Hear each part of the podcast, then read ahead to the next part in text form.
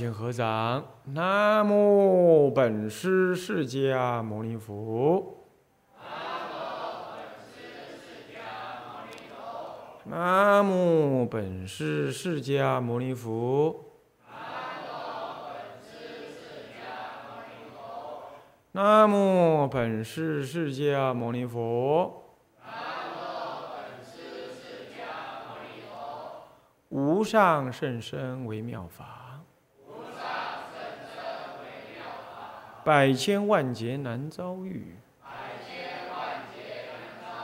我今见闻得受持，我今见闻得受持愿解如来真实义。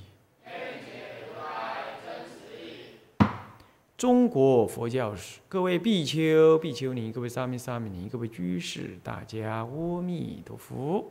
阿弥陀佛，请放上。好，我们上一堂课上，哎，这个讲义的第六页，第六页呢，我们上到这个乙五，前面是乙四啊，就对这个呃历史研究的一些保留态度跟价值的思考。大体上就是两个主轴，一个就是说历史的研究牵涉到啊很多的主客观的条件，因此历史学家所说的结论，顶多只能作为我们一个看待历史事件、历史事过去曾经发生过事情的一个更概跟一个参考，不能够全部的啊相信，因为那也不是人力。所能完全做到说完全的真实的，当然这里我必须要在呃声明，就是说，呃，我确实有强调了历史研究者他可能本身的能力、学历以及他自己的价值、学术的啊态度、资料的引用啊，甚至最后就是意识形态跟历史史观，甚至于对。就对佛教史来说的话，是他对佛教的认的认识深浅，这些通通影响了他对于历史研究的啊方法态度。不过，这并不意味着历史学家似乎是啊做历史研究的时候都有他自己的意见呢。我想，现代的人，呃，大部分他们在读历史、读历史系。进入历史系读书的时候，就被老师教教授教导的说：“呃，我们做历史的人呢，不能够呃放上我们自己的个人主观的啊看法，我们就是呈现历史啊。比如说我们这个我们了解啊啊，我我我们并不是不了解这样。然而事实上，就是说那是很难完全抽离，完全抽离的。那这是一个。第二第二个就是说。我是从这个立场上来说明。其次就是说，有这种观念，那也不过是西方做历史研究传入中国东方来呢，这近百年来才才有这样子的观念呢。在中国传统做历史，其实就是做春秋笔。那做春秋笔，你看孔孔老先生他他说著述春秋是述而不作。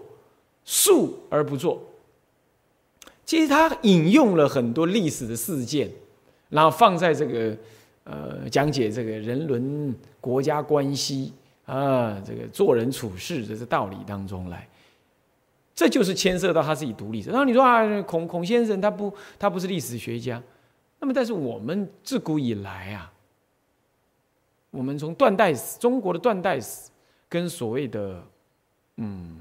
这个全史啊哈，就是这种呃完整的历史啊，这样来看呢，你就可以看到那些历史学家，即便他是呃民营的啊个体户，他都受限于当时社会环境、政治思潮，还有那个时候的社会主流价值观。的影响，在做在做他的历史研究，做他历史研究。那这里头呢，甚至于这些所谓历史上赫赫有名的历史学者，他对于呢，啊，比如说像佛教这样子的一个重要的宗教，影响深刻的宗教，在很多种情况，其实他略而不提。对社会的影响，他也完全不急于，那当然就别提了。当时人没这种观念，哈，没这种整体性历史的观念了，他只看帝王史、政治史这样。可是呢，在很多种情况，他特别的有汉文化为主轴来思考一切周边民族的价值，来写这个历史。这种观念呢，其实一直到民国以来。都还是这样，都还是这样。这个其实是早先呢，中原的汉族啊，他为了巩固中央，他所强调一种文化优越，到后来变成是一种什么？是他所强调一种文化优越呢？这种文化优越就是当时的政治正确，可是后来竟然变成读书人的天命，所以很多读书人他也。就自然以为，我叫中国人，那就是中国文化，中国文化才是正统文化。其他的那些，呃，什么汉满蒙回藏苗瑶啊，那其他的，其实中国要真论认真算起来，那个民族哪里只是这几个？哇，那可多了，那简直就不算数啊！比如这样，像这种像这种这种社会的主流思维，跟政治的主流思想，跟政治正确，在古代，尤其是。军权的那种时代，再怎么样独立思考的政治呃的的历史学家，他跳不开来这种以汉族为主轴的历史史观所以你看，我们从小到大读的历史，通通都嘛在读什么呢？呃，什么是外族来侵略中原？五胡乱华，要胡人来写历史，他可不这么写啊，是不是这样的？你怎么讲？我们讲五胡，然后还乱你们的华，那那这是什么态度啊？啊，譬如这意思，现在哪有胡？没有啦，你通没有是好还坏，很难说。不过我觉得基本上是不好。干嘛？人类的基因、文化基因跟血缘基因都混淆了。啊，他那个文化基因就是胡人的文化呢，他就没有主体性了。你看我们今天讲胡琴，有没有？那就是胡人传来，那不是汉人本来有的。胡琴还有胡旋舞，唐朝就有胡旋舞，就现在这样。你现在在大概在中东还可以看得到，他跳起来就脚垫在那里，然后让它旋转旋转，这样就像芭蕾舞那样。不过它特别，它动作小而这样旋转，那叫胡旋舞。大概中国人那学不会还是怎么样，就没传下来，是这样。但唐朝时候就有这舞，这个这个这个舞蹈，所以它比现在中国人的舞蹈，台湾既有呃中国意义下的舞蹈还要丰还丰富多元，可是没有流传。像这种情况就是。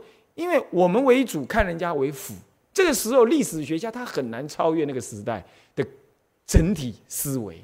同样道理啊，宗教如果那个时代的宗教被认为是怎么样怎么样，那个历史学家有时候很难超越对宗教的一个比较、比较、比较客观的一个看法。没办法，那尤其在今天呢，历史学家已经不被。大部分的历史人还是有了，还是有那御用的啦，御用的懂吗？中央历史研究院、中央历史研究的什么什么单位啊？那那大概就是所谓国家立场的。那除此以外，民间的历史学家在学院里头，在大学里头做学问的历史学家，他要在大学里头教教书，他影响力有限。真正大影响力的是写出那个既有学术。一般来讲，叫做既有学术价值，又能够流通在外面的那一种史书啊，他就有影响力了。我们所认识的几位历史学家都是这样，西方也是这样。这个时候呢，请问，如果他写出来了跟那个时代的主流思想呢，不要说反抗了，就说不搭配，我告诉你，他的书啊，一千本都卖不出去，是不是啊？他没卖点，所以你注意，你现在去。某些大书局看看历史的书，哎，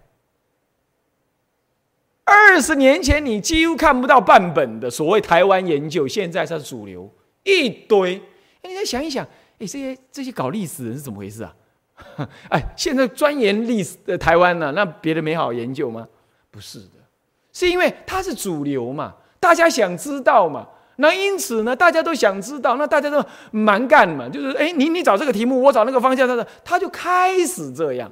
再来呢，以前我们讲说三地同胞啊，我们现在不能这样讲，我们讲原住民，他不一定在山上，对不对？有很多是平住在平地的，是被汉人想办法弄把人家把人家赶到哈山上去的。所以开始呢，现在这个国家富有了啊，人民的思想开化了，这一般的说法啊。然后呢，开始就一些所谓的学者，他开始就注意到了说，哎，这个台湾是个多种族的地方，哎，那我们要不要注意人家的历史文化呢？慢慢的，随着台湾意识的增长之后啊，哎，这个观念呢，也渗透到，也直接的进入到了历史研究的范畴里头来。所以你看看，现在相当多的所谓台湾其他民族、三地，就说不不不，对不起啊，呃，原住民啊，原住民的什么呢？历史研究出来了，也就出来了。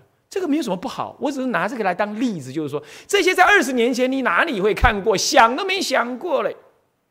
可是它确实变成今天的显学跟什么重要的什么了，重要历史的的的的的方向。所以你说历史学家一再被教导说你要客观，你要怎么样？但事实上，他仍然受社会主流思想的影响，这是不可避免的。诸位这样了解吗？诸位这样了解吗？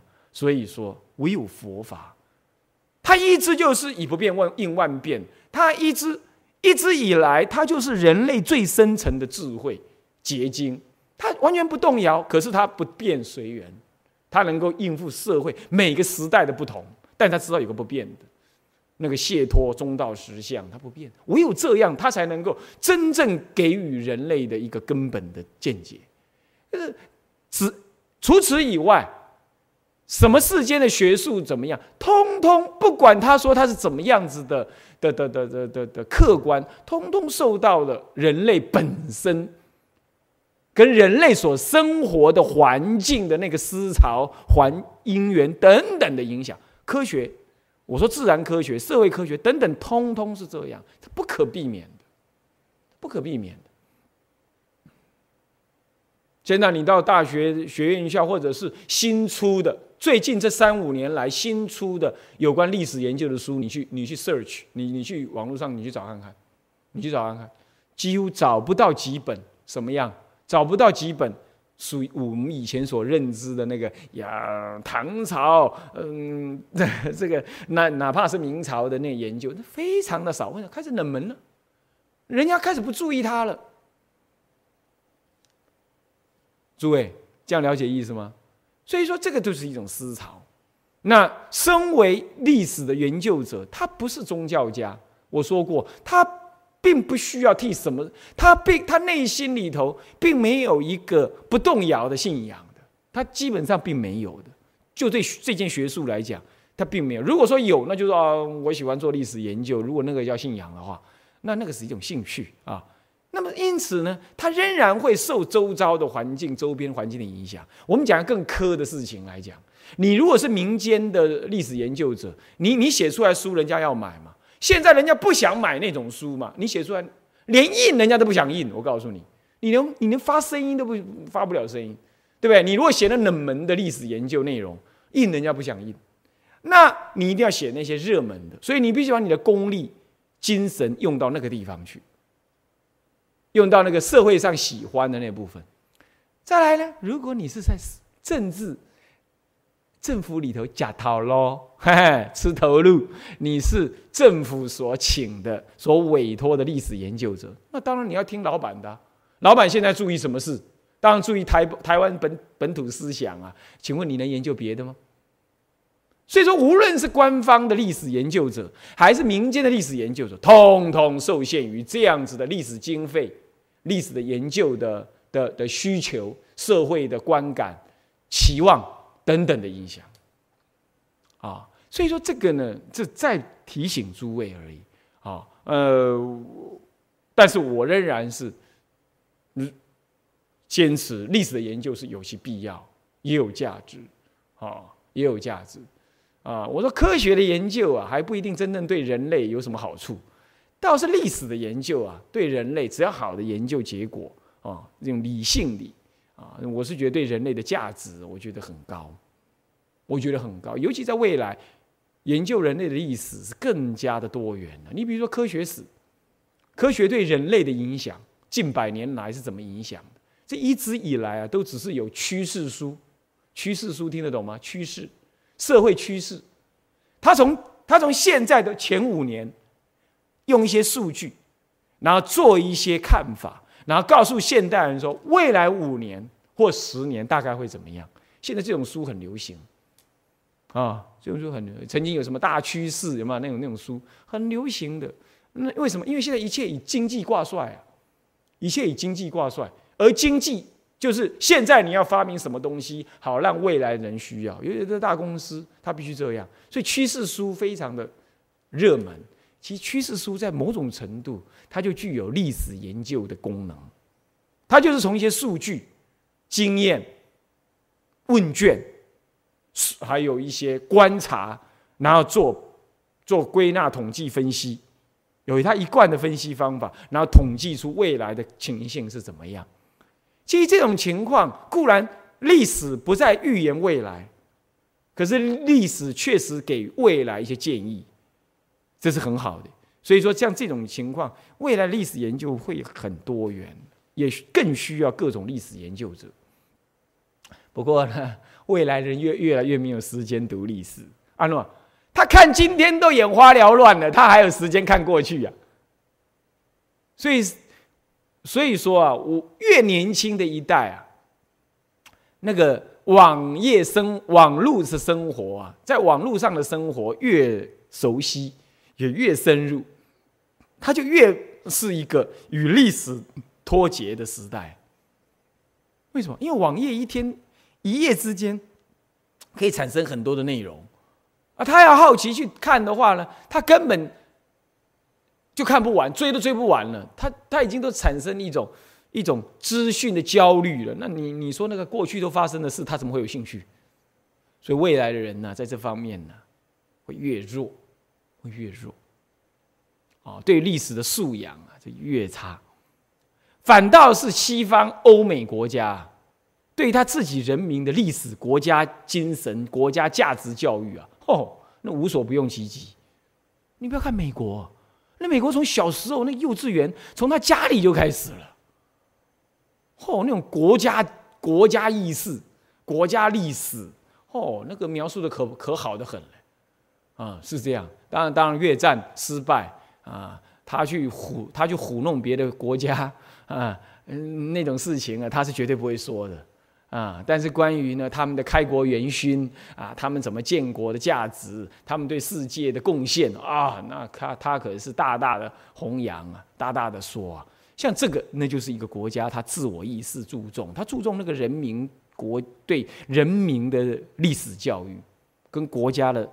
所谓的这种精神教育，我们今天台湾讲叫爱国教育，可是可是呢，有时候呢，我们我们台湾的爱国教育是爱人教育，你懂意思吗？造神运动啊，那国的那个明确性啊不够强烈哦，也这就是一个民主国家，不是以人为主，是以国家的集体意识为主。台湾目前还没有完全建立起来啊，还没有完全建立起来啊，所以这个就不在话下了啦。总而言之。历史的研究呢，我们最后要离开这个范畴了，要记得两件核心的、很核心的 point 的关键，那就是说，第一个，历史的研究真的是有价值的，我们尤其在未来是更需要历史的研究来作为我们参考，我们对佛教未来发展的参考。其次，历史的研究它仍然不可能等同于。事实，即便是事实，你也不能完全相信历史工作者他所做出来的结论，把它完全信奉了，这是不对的，啊啊，这两个要保持你的独立思考。我看过一些现在一些出家人写的文章，或者有时候他有呃发表一些意见等等，我就会可以完全的看出来呢。这这些出家人呢，尤其很多的是比丘尼，啊，这点呢是不可厚非的。怎样？他读佛经不一定那么样完全相信佛经所说的话，可他读世间人写的东西呀，他是他是百依百顺，是闻变信受。然后呢，他就凭着他读的这些啊，他开始来否定佛教的主流根本价值、传统价值，并且运用了语一些语言呢，开始混杂了一些所谓学者的思想。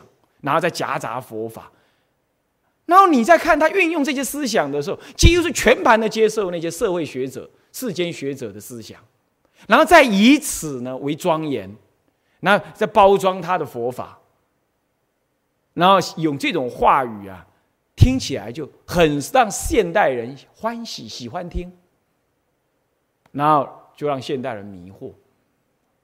像这些人都是缺乏自主。缺乏佛法自主性、独立思考性，这真的是像唐朝时代道宣律师就说了：“嗯，有些比丘尼就是这样。唐朝比丘尼就已经这样了，啊，干什么呢？这个尊重外道，像尊重他老师一样，就像他的佛一样。他轻慢那个比丘呢，还说他是师弟，嗯。”说他是他是师弟，男女怎么可以互称师兄弟嘞？他他称他是师弟，轻慢他。那唐朝就已经这样了，哦，经有关，哦，这点呢，我还是要坦白讲，啊，现在出家女众很多，哦，那很唐就说，哎，我这个人在骂女众，不懂的人，你尽管这样说我，但我不是这个意思。我只是告诉你，我正视这个事情，就是说，女众人开始多，你们有影响力了。对所谓学者，不要因为两个字“学者”写出书来在架上卖，你就把它买回来，好像他就特别有权威，那那是错的啊！这样子啊，乌鸦都起起尿气嘎爆的啊！你在佛门里出家，吃的是外道、入伽耶陀、顺势外道，乃至于。逆顺是外道，逆是外道啊，逆入伽耶陀的这种外道思想，然后拿这个来强过对佛法的见解、跟认识、跟坚持。尤其现在稍微读了一点书的的比丘尼，特别如此，特别如此啊！我有时候我去演讲啊，学校演讲。哎，那那那某些佛学院的那个老师哦，研究所的学生，呃，比丘尼哦，呃，特别就跑来，哎，请问法师，哎，这个，哎，你很推崇这个天台，哎，他可是那个《法华经》是佛，呃，这个西元两千两百年才造的，哎，您对这个什么看法？有什么样看法？我说有什么看法？你这问题本身我就很有看法。你你凭什么拿这个问题来问我？这这怎么会是个问题？你怎么就相信他是他是真的呢？亏他读了研究所，啊，为什么他是真的？因为学者写的啊，因为哪一本书上说的啊？我说哪一本书上说的？那你就没问哪一本经上说的？他先相信那些学者，那些甚至都不是居士，他就先相信，而且好像相信这种事情是天经地义的。所以他拿了那种世俗其颠倒的思见呢，就作为他的主见，然后再来说啊，那佛教本来就不是那样。你说这这这不是起尿气把搞爆的波圣像，不然这算什么？不是养老鼠咬布袋，不然算什么？你在佛门里吃的是佛门的饭，你你不先建立佛教的正知见，结果你就这样子了。所以这个呢，令人遗憾，令人遗憾。我是诚恳的讲这个话啊，诚恳的讲，没人愿意讲这个话。但真的，我发现特别多是比丘尼，如是如是。这就是思维性。女人思考重情感跟感觉，感觉对了就对了；男人的思考注重理性，跟抓住一个主体性，这是思考不同。这连科学研究都已经知道是这样啊。所以说，女男不会平等，戒律也不会一样。啊，是这样。佛有大智慧呀，啊，从这种立场上，大家必须了解。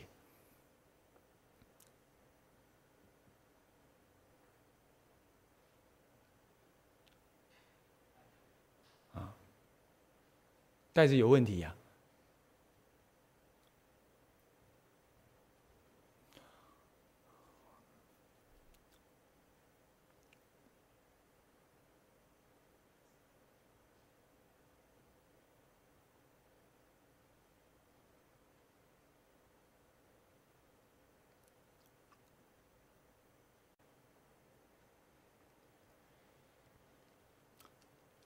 所以说啊，像这样子呢，我们在看任何的世间的啊，跟佛教有关或者甚至无关的一些知见的时候呢，我们务必要保持一个佛教为主体的思考，不然你不名为出家人了嘛。啊，我想这一点呢是顺便呢跟大家提。那么这一部分我们就过去了。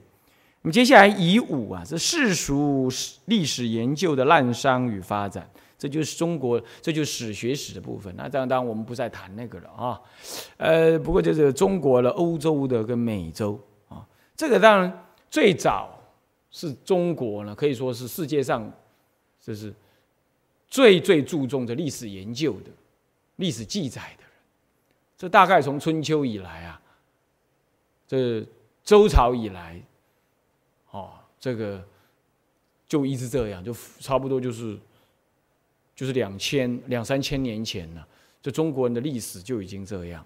好，你看像包括那个诗，那个《诗经》，《诗经》里头啊，都记录的很多历史的一个内容。啊，《诗经》啊，像这样很文艺的。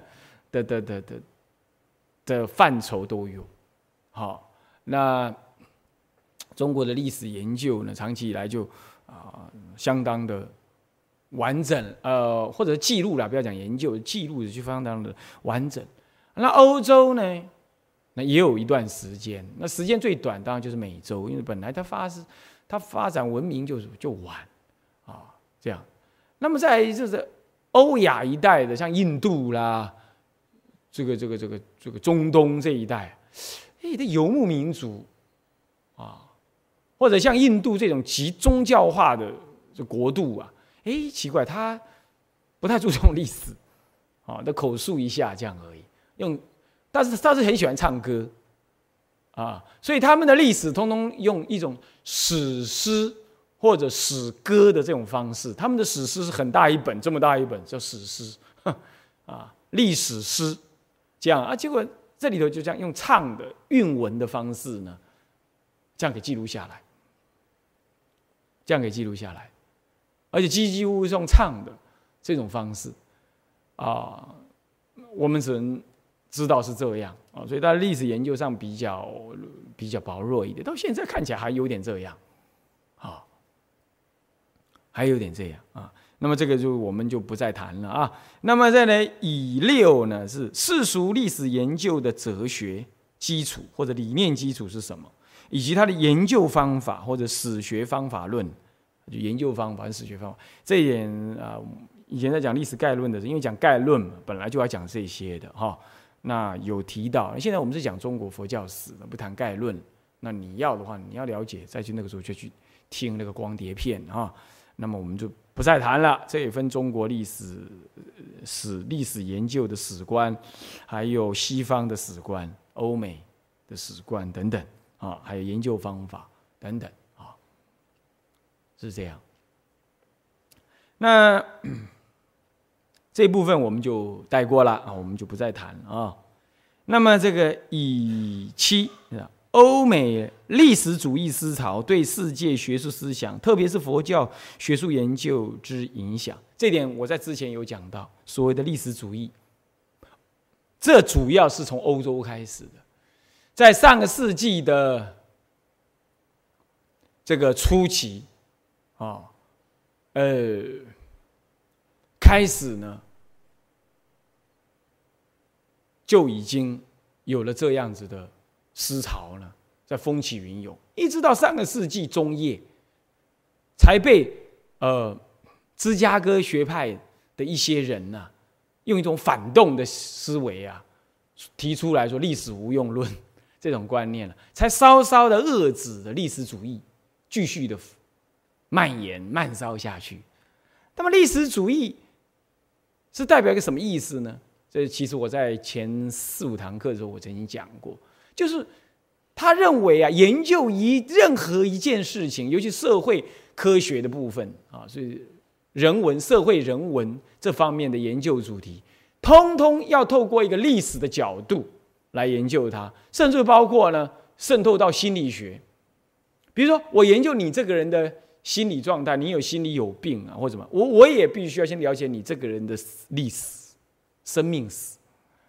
那更极端的，就干脆弄再再来一个催眠，啊，更知道你的过去啊，他这这这他想法了哈，啊是这样，这样啊。那么科学的发展研究要研究科学历史，那也应该要研究科学的发展，也应该透过历史来了解。啊，要研究一个国家的发展，当然透过历史来了解，啊，乃至研究一个社会上的一个产品，也要透过哎这个使用这个产品的人，以及发展这个产品的人的这个这些历史啊种种，几几乎乎呢，社会人文甚至某种程度在科学的呃研究当中呢，通通要以一个历史的角度来观察，并且他们认为用历史的角度来辨别真伪。这就是关键，对佛教最大的关键就在这里，产生所谓的大乘非佛说呢，就是这里来的。他们的认为是只有历史才能告诉你真实的事，并不是文献的内容。你这本书说的好不好？我要研究你这本书产生的原因。当然，他非佛教徒，甚至是耶教徒，神才是唯一万能，他才不甩你佛会是万能。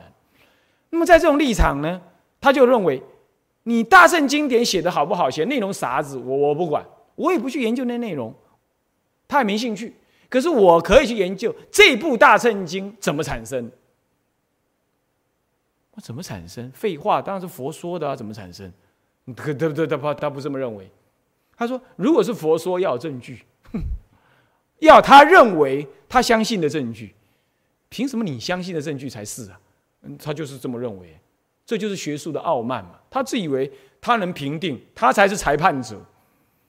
他也社会上的一些事情，人间的事情，你要去对他傲慢。你说，哎，我要相信那个是是结论，我才是结论，我才说那是真的。我要相信那是证据，那这这才是真的，那是你的事。可是你你渗透到宗教里头来，你还这么样自以为是啊？那你就真的是。过度的傲慢，在宗教面前不够谦虚。宗教有太多，既然名之为宗教，那就不是你科学完全能够含摄的。结果他就这么认为了。好，这个时候呢，你大圣经，你汉传的经典说你们说的大圣经内容怎么样，我可不管，是不是佛说的呢？我也不会凭你上面说佛说，阿难如是我闻，这样我就相信。那我要去拿到证明，证明你真的是佛说的。他就开始以一个历史的角度啊，去怎么样，去去去寻根探源。他用什么方法？考古，还有社会学、文化、风俗、经典里头所提的那些字句跟概念，还有人类能够找到这部经的最早版本，他认为的最早版本啊，用科所谓科学的仪器找最早版本，以及他翻译的过程当中。是哪些人翻？那那那经文里头所提的概念，跟以前经典的概念的互相关系哦，他自作聪明哦，他自以为这样哦。然后比如说，嗯，阿含里头也提到了这个什么呢？这个这个这个呃，这个这个这个这个呃光明啊，或者是呃清净心啊。那这个大圣经典里头哦，这里讲清净心讲的特别多，嗯。那我知道了，一定这部大圣经是从这部阿含里头这种观念在发展出来的。为什么呢？因为人类的观念不就从简单到复杂，由单纯到庞大吗？那你看看，在阿含上面谈清净心呢，讲的很简单，好，就是佛陀要要比丘们要内心要清净，好，要恢复内心的清净。哦，对了，那那大乘有一些人呢，就是拿这个做。呃，做开始啊，他发展出来啊，呃，这个佛的佛性啊，是最究竟清净的哦，原来是这样发展下来的啦。他这样想，他从这种历史的观念来这样想的，这就历史主义，懂我意思吗？他认为什么事情的发展，通通是以，通通是按照时间，嗯，由小到大，由少到多，由简单到复杂，由少人性到多人性，然后由权威。到什么？到反权威，啊，由呢，呃，这个由原来的很人性的阿含这样子发展成为呢，哎，这个呃，有点神格化的佛。因为人类在怀念佛陀，所以只好把佛想成他没有原籍，永远在人间，这样哈来怎么样来满足他的宗教需要？我请问你们是这样子的吗？你们要出家前，你们哪一个人不知道佛陀已经已经入灭了？哈，还是你认为啊，你还可以在哪里找到他，你才来出家的？这神经呢？这些人这自以为是这样讲了。哦，我们因为这样子，才要把佛拟人化成为很神圣的、不入灭的。哎，一共哎啦！我出家，我根本不知道，我也只知道佛陀早就入灭了。我是因为研读那个《法华经》，我才知道说那是佛陀示现。不然之前我还不是认为佛陀入灭了？佛入灭又怎么样？我还是信仰大乘啊！这这些人就是这样，这就是历史主义，懂了吗？历史主义就是这种概念。完全以一种人类历史一般性的发展规则来看待一切，包括佛教，所以他当然不会相信大圣经会是会是大圣菩萨呢，在佛灭后两百年重新从定中说出，然后他当然不会相信那个是真正他在佛前亲自听的。他当然也不会相信像像《法华经》所说的，有十方分身诸佛，有在本地球当中久住几百劫以来就亲近释迦佛的那种久住的菩萨，早就在了，而不是说这两千五百年前才有这么一位佛出世，然后才有这个呃呃这个这个这个舍利佛、迦摄尊者等作为佛的弟子。他不是，他完全不相信这样。他认为那才是真的，《阿含经》讲的那个才像人说的话。那这个《法华经》这样讲，那谁相信呢？地底下又没人，地底下就是岩浆嘛，怎么会有人呢？所以他不相信，而且他认为人类的历史从来也没有这样，没有倒，没有倒过来的，是不是啊？都是你讲的被记录下来啊。当时又没有录音机，怎么可能佛灭后两百年还有人讲佛所说的话呢？所以他完全不相信。所以历史的主义呢，他就认为辨真去伪。他认为用历史的角度，用历人类历史发展的立场，才能够真正看出来一件，尤其像类似像宗教、社会发展等等的真实相。凡事都要这样做，所以这就是人类的经验理性的强烈的运用，强烈的运用经验理性。我已经讲过了，他经验中有的理性。他这样用，这就是所谓的欧美的历史主义。所以那个时候他拽的很哦，几几乎乎呢，一个科学，通通要请这些历史学家来研究研究这个科学发展的历史的过去跟现在，哎，这样好像他才是有根的啊。所以那个时代哇，那历史学家遍一切处，哦，通通可以来到处去做研究啊，做各种的研究。哦，是这样，哦，这样子好不好？对不对呢？我想，基本上对人类的一般性生活或者一般的社会人文发展来讲，你讲历史主义呢，是我想是不可厚非、不可厚非的。为什么呢？因为本来人类都是从有过去到现在慢慢发展出来，这是没有错，这没有错。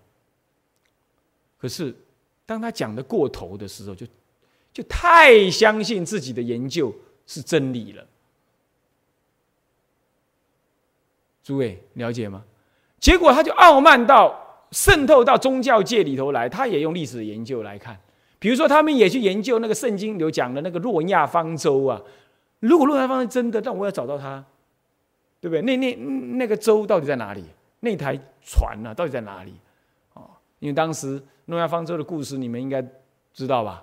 就是说，这个新约，呃，旧约里头讲到说，这个 人类啊，呃，是由上帝所造啦，啊，吹口气之后有男人，然后再从男人的身上的肋骨拿下来，再做一个女人，再吹一口气，他就具有了类似呃这个灵性了啊，这样。可是呢，你是上帝造的，可是你偏偏偏一直不听上帝的要求，一直造罪，造罪到后来呢，激怒了上帝。上帝就放个大洪水，放大洪水的时候呢，当时就有一家人呢，他是仍然这么信仰上帝的，上帝要求他，你呢去准备一台舟，就诺亚的这台舟，诺亚是这个人，然后准备这台舟，而这这条舟呢，那就把。那些鸡、狗、猫、羊啦，那些各种动物基因库的那种各种动物，通通放在这个船上面。然后呢，大洪水来的时候呢，你就不会死，你保留了人种。换句话说，你我都是那位诺亚的后代就是了了啊啊，这个无所谓啊。那么历史人家历史学家就很好意哦，他说好了，我不说你这是神话。那么要是真的话，那我要找到他。呃，那你说诺亚方舟这个舟已经沉了，那好歹我要看到尸体，我要看到那个断简残篇、烂掉的东西啊，他也要去研究研究，他也要去研究研究，是这样啊？就譬如说，会不会诺亚方舟是一根本就是什么，根本就是飞碟嘞，还是什么东西嘞？你你怎么晓得？但是他就是完全用他那一套，他那一套考古研究的方式去找。啊这就是历史主义的一个主要思潮啊！哦，他认为唯有透过历史的爬书，才能够将一门学问或者一个事实呢，能完全的呈现。某种意义上，它是对的。可是过度的发展到太主观了、太自以为是的时候呢，开始就形成反动。所以说，从这个欧洲的哥本哈根学派为主。发展出欧洲的这历史主义，一直到美国这边来呢，几乎美国要跟着跑。后来到差不多六零年代前后吧，啊，那个时候呢，出现了芝加哥学派呢，跟跟这些年轻历史学者，哎，又不同意了，开始就反驳这样子过度强烈的历史主义，就他提出了一个历史研究无用论，啊，乃至于认为历史也不过就是历史学家说故事而已。那算什么？这样的，那就哇，那这个时候开始，人人们也提醒了人们，就不要那么样子的哦，好像以历史的研究为为唯一啊，应该平衡一下。所以说，这种两边的极端呢，这个极端会被另外一个极端所对峙啊。结果现在人在研究方面，就又还是比较恢复到一个啊，先不说什么主义啦，那么我们就好好的采采取历史研究方法就对了。就恢复到一个平常的状态，啊，那么说这是历史主义思潮啊，对世界学术，特别是啊佛教学术研究呢，它有这样的影响。也就是在历史主义这思潮之下，在西方才被定，才被被被西方的人认知为呃所谓大乘非佛说。而我们的有一些长老了什么，就在那种时代，在欧日美美日之间留学，刚刚好接到这个历史主义思潮的末流。的末流，所以他就接受这种结论，就刚刚好接受了这种结论。然后这种结论一进来之后，一回来之后，雨墨动影响下一代，下一代再去研究，其实也都是带回这种东西思潮回来。但是思潮回来，我自己都记得很清楚。你看二十多年前，我还在成大的时候，这种思潮就已经在我们成大的东哲社已经都很明确的在那儿。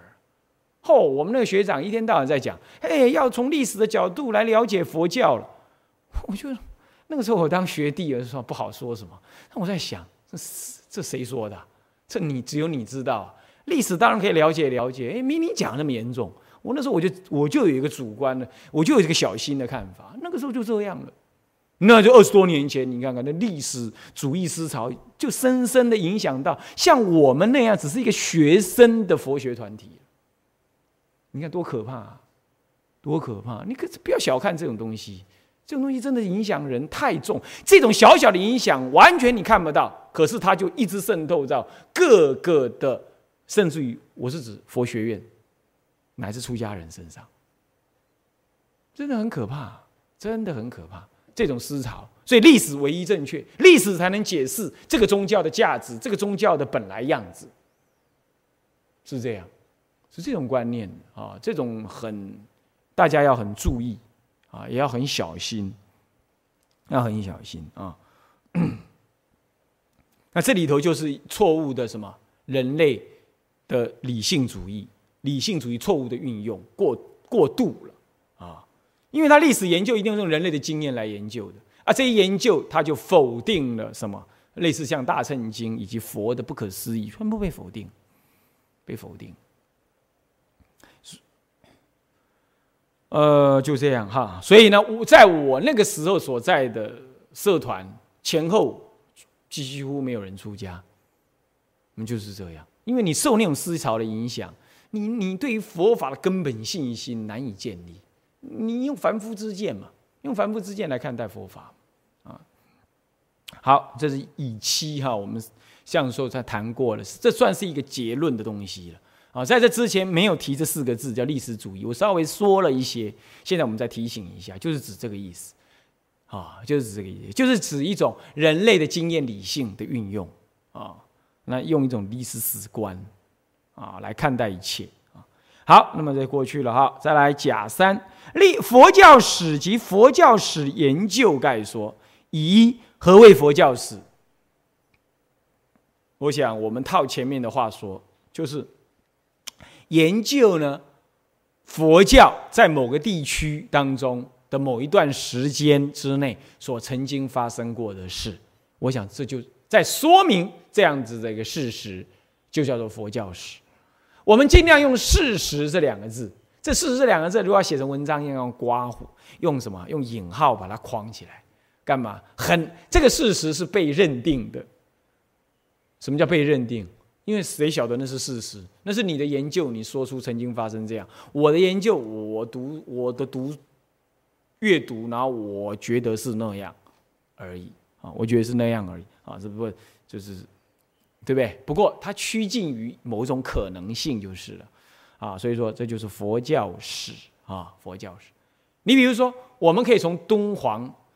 或者是龙门啊，或大同的呃龙门石窟等各个重要的石窟，然后研究它发展的年代，然后我们慢慢的去给予证明，说哦，在这些时代当中有了这样子兴盛的佛教的信仰，跟强大的佛教资源以及艺术发展，我们因为那个时候证明看到这个啊是这样啊，那看他当时的殿堂有多大。或者当时雕塑的佛像有多高，我们就可以模拟大概那个那那个大殿要多大，因此我们就可以反推那个时候大概会有多少人，然后再来比对文献，看有没有提到这样。那慢慢的你就一步一步的去去去还原某种程度的那个时代那个地区的佛教景景象，这种确实具有某种程度的什么呀说服力，这我们是可以接受，有这些文献。的一些证据、一些数据证据的，那这样就在回复了一些佛教在某时代、某地区的发展的景象，给我们知道。诸位这样了解吗？那么这样子的研究，那这样子的呈现，那就是叫做佛教史。这里头当然我说过了，前面讲过，这包含三种说明：第一种，佛教的教团发展，佛教的教理思想。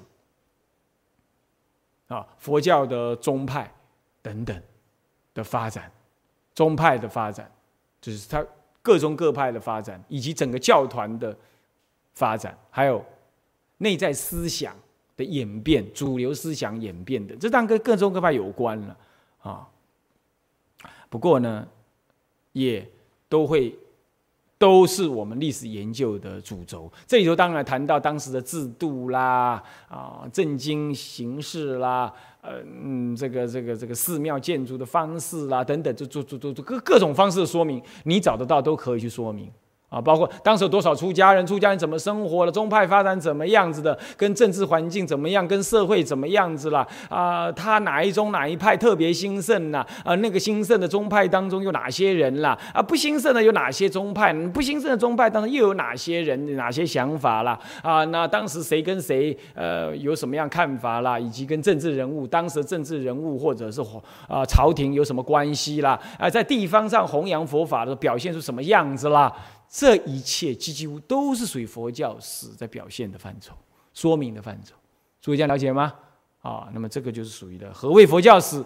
大概就这一类的说明是佛教史。诸位了解？好，好。那么下面呢，我还有，我们时间已经到了，我们下一堂课再继续。好，向下文长，复于来日，我们回向。众生无边誓愿度，烦恼无尽誓愿断，法门无量誓愿学，佛道无上誓愿成，智归佛，当愿众生。体解大道，发无上心，智归法，当愿众生。深入经藏。智慧如海，智归一生，当愿众生。同理大众，一切无碍。愿以此功德，庄严佛净土，上报四重恩，下济三途苦。